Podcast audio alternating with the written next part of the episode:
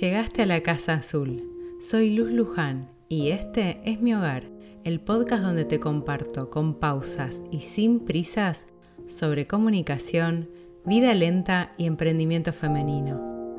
Acá podés darte el permiso para parar, sentir y aprender a conectar con tu mensaje, tu voz auténtica y comunicar desde tu verdad, pero por sobre todas las cosas a tu propio ritmo.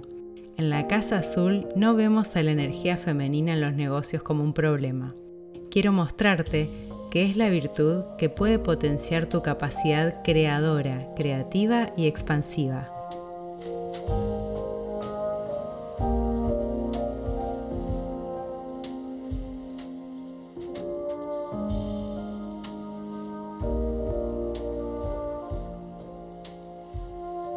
Hola, hola, ¿cómo estás? Bienvenida a un nuevo episodio de La Casa Azul, bienvenidas y bienvenidos.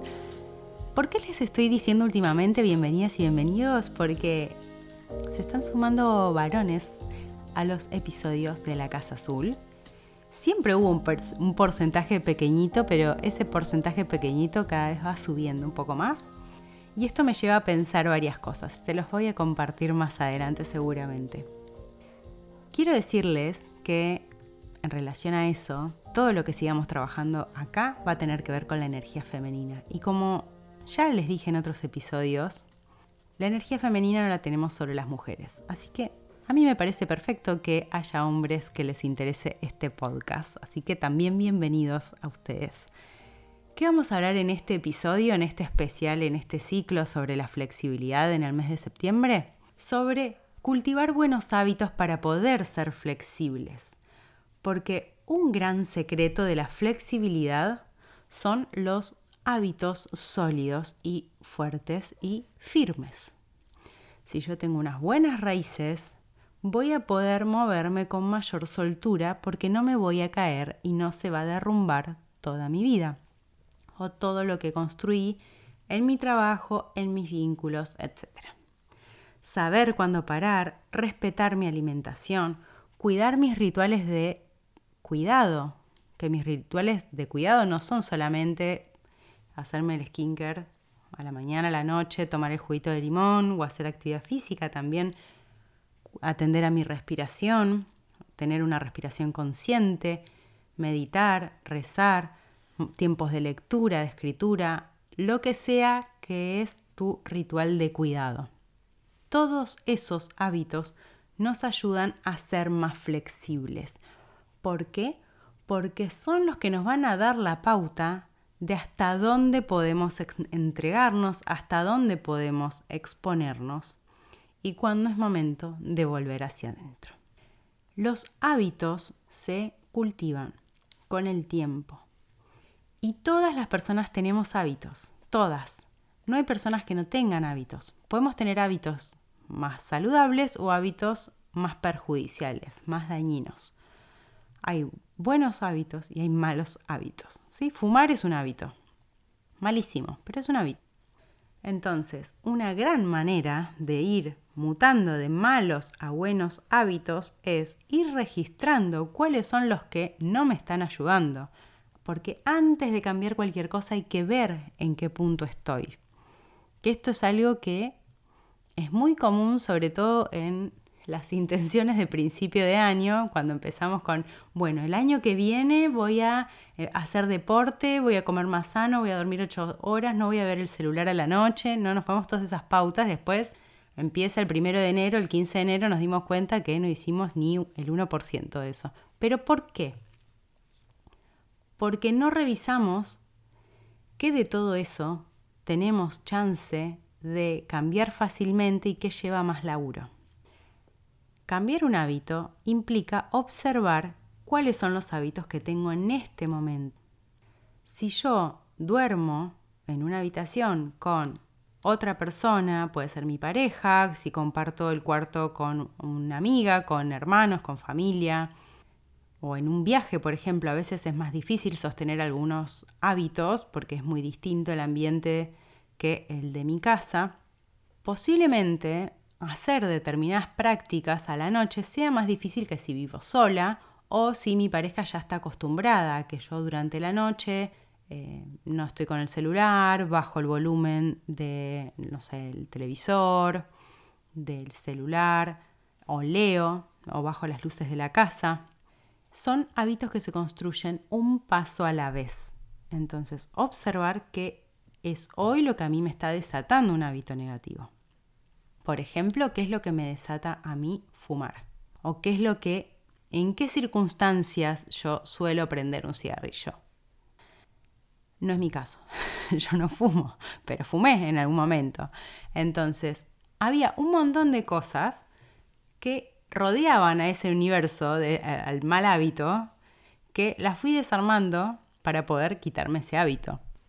Entonces, los buenos hábitos nos van a permitir conocernos mucho más, nos van a permitir disponer de nuestra energía desde un lugar mucho más potente, mucho más rico, y vamos a sentirnos también más dueñas, dueños de nuestro propio poder, de nuestra propia energía. Si yo me levanto y todas las mañanas lo primero que hago es sentarme en la cama, hacer una respiración profunda, dos respiraciones profundas, tres respiraciones profundas, decir gracias por este nuevo día, ¿cuánto puede llevar esos cinco minutos? tres minutos. Y me levanto, voy al baño, me lavo los dientes, la cara, inicio mi rutina. Voy a empezar el día de una manera que si lo primero que hago es así, acostada como estoy, ni bien abro los ojos, manoteo el celular de la mesita de luz y me pongo a ver si me llega algún mensaje y entrar a Instagram a ver videos o ver las noticias, ya mi energía va a ser otra. Entonces, si lo que yo quiero hacer durante la mañana tiene que ver con levantarme con más energía, ¿cuál creen ustedes que cuál de los dos inicios va a ser más provechoso, nos va a facilitar levantarnos con más energía, con más ganas de por ahí o meditar o hacer una práctica de yoga sencilla, en fin, lo que a ustedes se les ocurra. Entonces, estos buenos hábitos son la pauta para poder ser más flexibles en nuestro día a día, para saber en qué momento yo voy a poder hacer algún cambio. Porque cuando no tenemos buenos hábitos instalados, a veces le solemos decir que sí a más cosas de las que podemos sostener. ¿Por qué? Porque no nos conocemos, porque no tenemos noción de cuánto nos lleva a hacer algo, no tenemos noción de nuestro tiempo. Entonces es más fácil a veces ¿no? A veces cuando dicen, ay, bueno, tantas cosas tenés que hacer, qué agenda ocupada la tuya, qué vida tan estructurada que no me podés responder hoy, cuándo nos podemos ver la semana que viene. Y en realidad es todo lo contrario. Es justamente porque tengo un orden que puedo ir y fijarme en qué momentos es más fácil para mí hacer algunos cambios. Ahora, cuando todo es una incertidumbre, no hay flexibilidad, hay caos. La flexibilidad tiene que ver con algo que se mantiene y que va moviendo su forma. Justo mientras les decía eso, estaba observando, en mi escritorio tengo una lámpara, después le voy a compartir la foto por las redes. Tengo una lámpara que siempre la, la, llevo con mi computadora porque la uso cuando no estoy en mi escritorio y en mi escritorio también la uso, que tiene un cuello flexible eso que me permite, que yo la puedo plegar para guardarla si me la quiero llevar a otro lado. Ese cuello no es blando, es flexible, es un cuello rígido que tiene una estructura y que permite que yo pueda mover la lámpara de un lado para el otro y ubicarla como me resulte más cómoda a mí. Entonces la flexibilidad no está peleada con la estructura, es una característica posible de la estructura.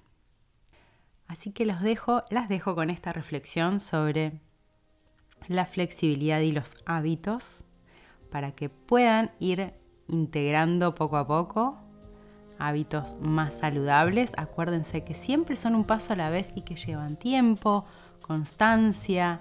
Si la frustración aparece, no tiren la toalla, insistan que se pueden cultivar buenos hábitos. ¿sí? Les mando un beso enorme y nos vemos en el próximo episodio de La Casa Azul, donde vamos a hablar sobre la flexibilidad en el último capítulo de este ciclo.